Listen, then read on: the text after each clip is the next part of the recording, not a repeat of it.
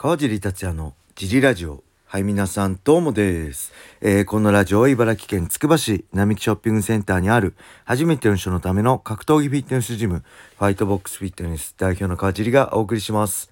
はい、というわけでよろしくお願いします。えー本日、クリスマスですね。皆さん、メリークリスマス。えーレターでね、皆さんのクリスマスの今年の過ごし方だったり、か、過去のクリスマスにこんな思い出あるよっていうのを募集しているんですけど、誰一人として来てません。大丈夫ですか？皆さん。このラジオ聞かれてますか？もしあれですか？暇でモテない、あの、男子の諸君的な感じになっちゃってますか？えーぜひね、引き続きレターお待ちしております。そんな僕は昨日は、えー家でクリスマスイブは家で一人で、えー、UNEXT でねパンクラスを見てました。はい。む奥さんと娘は、えー渋谷に遊びに行くってことで駅まで送って、えー帰ってきたら迎えに行ってそれ以外はね家でずっとパンクラス見たりしてましたね。あのお父さんも一緒に行こうかって娘に言ったんですけど、あ、別にいいって言われて、あなんかいない方がいいみたいですね。もう中学生にもなると。もう1年前はね、もう全然小学生の頃は、お父さんお父さんだったのに、すごい、もう今泣きながらね、収録してますけど、いや、成長、思春期ってすごいなと思いますね。それで、お母さんとね、娘と2人で、えー渋谷とかいろいろ行って遊んできたみたいです。はい。えー、なんか、任天堂ストアでドラクエのちょうど祭典がやってるそうで、ドラクエのエコバッグとかね、なんか、お茶碗とか、いろいろ買ってきてくれました。そういう優しさはまだありますね。はい。だからまあ一人で、まあ、まあ、イブのね、一人でのイブでしたけど、まあけど、家でね、僕、インドア派なんで家でこうやって好きな格闘技とか見ながら、ね、一日過ごすのすごい好きなんで、あの、誰にも気を使わず、思う存分、パンクラス見れて、まあ、楽しかったですね。はい。ぜひ皆さんのクリスマスを教えてください。そして、えー、あとはね、雷神のカード発表。毎週日曜日ね、アメバ TV で、えー、雷神の番組、今週、先週とあったんですけど、えー、カード発表されましたね。試合順。えー、と、第1試合がユーシ選手対平本選手ね。で、那須川龍心、ジョンミン。で、えー、篠塚選手対富澤選手。そして第4試合に山須対2位選手ってね、えーやって、ここでオープニングセレモニーが入ります。いわゆる前座的な感じなんですけど、まあこれは山須2位がなんでここなのっていう感じの人もいると思うんですけど、まあこれは前座のメインっていう感じでしょうね。いわゆる。ここで1回いい試合爆発させて、そしてオープニングに流れると。で、4、4つに分かれてるってことですね。で、5から8試合。で、その8試合休憩前が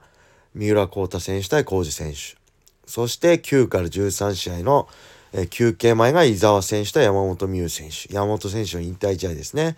そして、えーなんと2023年、ね、1年来日を締めくくるメインイベントは、フライ級タイトルマッチでしたね。堀口選手対新竜選手。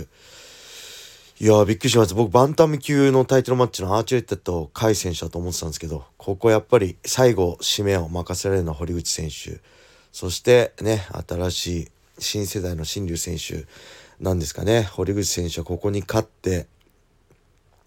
まあ、ベラトールがね、今 PL に買収されて、契約もどうなのか引き継ぐのかどうかわからないですけど、もしかしたらね、えー新たな道があるかもしれないし、本人もなんか、新たなステージへみたいなことも言ってたんで、もしかしたらこの後何かあるかもしれないし、ね、もし USC なんか行ったらなかなか堀口選手の生のね、試合を見れる機会は少なくなると思うんで、ぜひね、えー大晦日会場で見てください。えー大晦日会場行けない人はね、ペーパービューで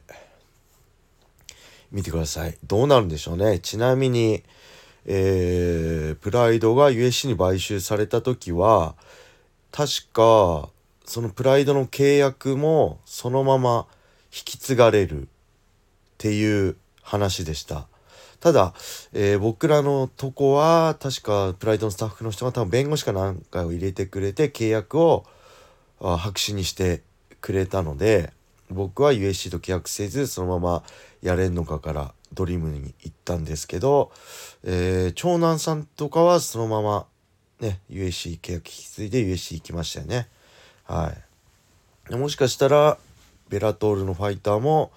PF まあ全員は全選手いけないと思うんであの契約リリースされる人もいると思うんですが堀口選手レベルになれば間違いなく契約が引き継がれると思うんですけどもしかしたらそうやって契約を白紙にしてフリーエージェントでってこともあるかもしれませんね。そしたら雷神なのか、まあ USC なのか分かりませんけど、まあ USC だとね、だいぶファイターマネーも低くなっちゃうんじゃないかなと思うんで、なかなか選択肢としては難しいのかなって感じしますね。うん。前 USC とね、が契約フリーエージェント契約しなかったのも、そのファイターマネーの低さが堀口選手にはね、理由があったと思うし、まあそこからだいぶファイターとしての格上がりましたけど、まあ、大型契約したのもねマイケルここ数年でマイケル・チャンドラーと、えー、つい最近マイケル・ベノム・ページねマイケルつながりだこの2人ぐらいしかいないと思うんでなかなか今 USC と大型契約するのも、まあ、難しいのかなって感じがするので、まあ、今回の大晦日も含め堀内選手のね動向が気になりますね。まあ、ただチャンピオンになればあの間違いなくねチャンピオン条項みたいなんで契約は防衛戦はしなきゃいけないっていうルールは多分契約に含まれると思うんでまあその辺も含めて注目ですはいそして甲斐選手とアーチュレットもどうですか皆さんなんかね僕は正直ねうんまあ大晦日でなかなか甲斐選手勝てないっていうのも含めてアーチュレッタ有利かなと思ってたんですけど、あの、会見とかね、見るとだいぶいいオーラ出してますね、朝倉選手。あの、なんだろう、品があるトラッシュトーク。お互いの。あれも、まあ、アーチレッタの開始もうまかったですけど、なんかね、すごくいい雰囲気をね、朝倉、気負わず、甲斐選手にね、感じましたね。だから僕はちょっと、考え変わってここ朝倉選手もしかしたら行くかもなって感じはします。はいそしてクレベル選手対ね斉藤選手もどうでしょううーんまあここね負けてるクレベル選手ねえー、負けてダメにそこからつまずく選手とより強くなる選手がいると思うんですけど僕はね負けを糧にね怒りのクレベルが怖いクレベルが見れると思いますね。うん、その中で斉藤選手が、まあ、36歳ですか、うん、キャリア終盤決してね上積みは望めないと思うので年齢的に今あるものを、まあ、一番大事なのはコンディションねそして今ある武器を駆使してどうクレベル攻略をするか金原選手と同じことはできないと思うんで、斉藤選手は。ただ、斉藤選手には、やっぱりシュートからね、シュートのチャンピオンとして、えキャリアがあるので、どの場面でも勝負はできると思う。その持ってる武器を生かしてどう戦うかっていうのを注目したいと思いますね。はい。そして、えー、休憩明けね、一発目14試合、平本連戦対ヤーマン、ここに来ましたね。これもね、結構みんなはどう思ってるかわかんないです僕は面白いと思うんですよねもちろん MMA のキャリアとしては断然に平本選手ですけど打ち合いになったらわからないし距離的にはお互い短い距離で合うと思うしヤーマンの一発で平本選手はあの連速射法ですよね一発も強いけどやっぱり、ね、コンパクトに焦点パンパンパンパンってまとめるのがうまいのでまあその辺の差はあるんですけどただ一発入ればわからないのが MMA なんで僕はねこれはちょっとすっごい緊張感ある試合になるんじゃないかなと思います。平本選手がねテイクダウンタックルに行くのかどうかも気になりますね。はい。まあその辺も含めて全17試合ですか？濃い一日になりそうですね。残り1週間。皆さんぜひね、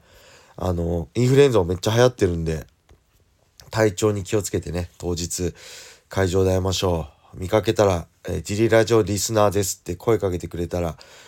もう満面の笑みでね、返すんで、ぜひ会場でもう声かけてください。もしね、時間あれば、えー、この前ね、あの、言ったようにコミュニティアリーナにも声、顔出すかもしれないので、よろしくお願いします。はい、そんな感じで、えー、レーターもね、引き続き募集しております。皆様、良いクリスマスを。またね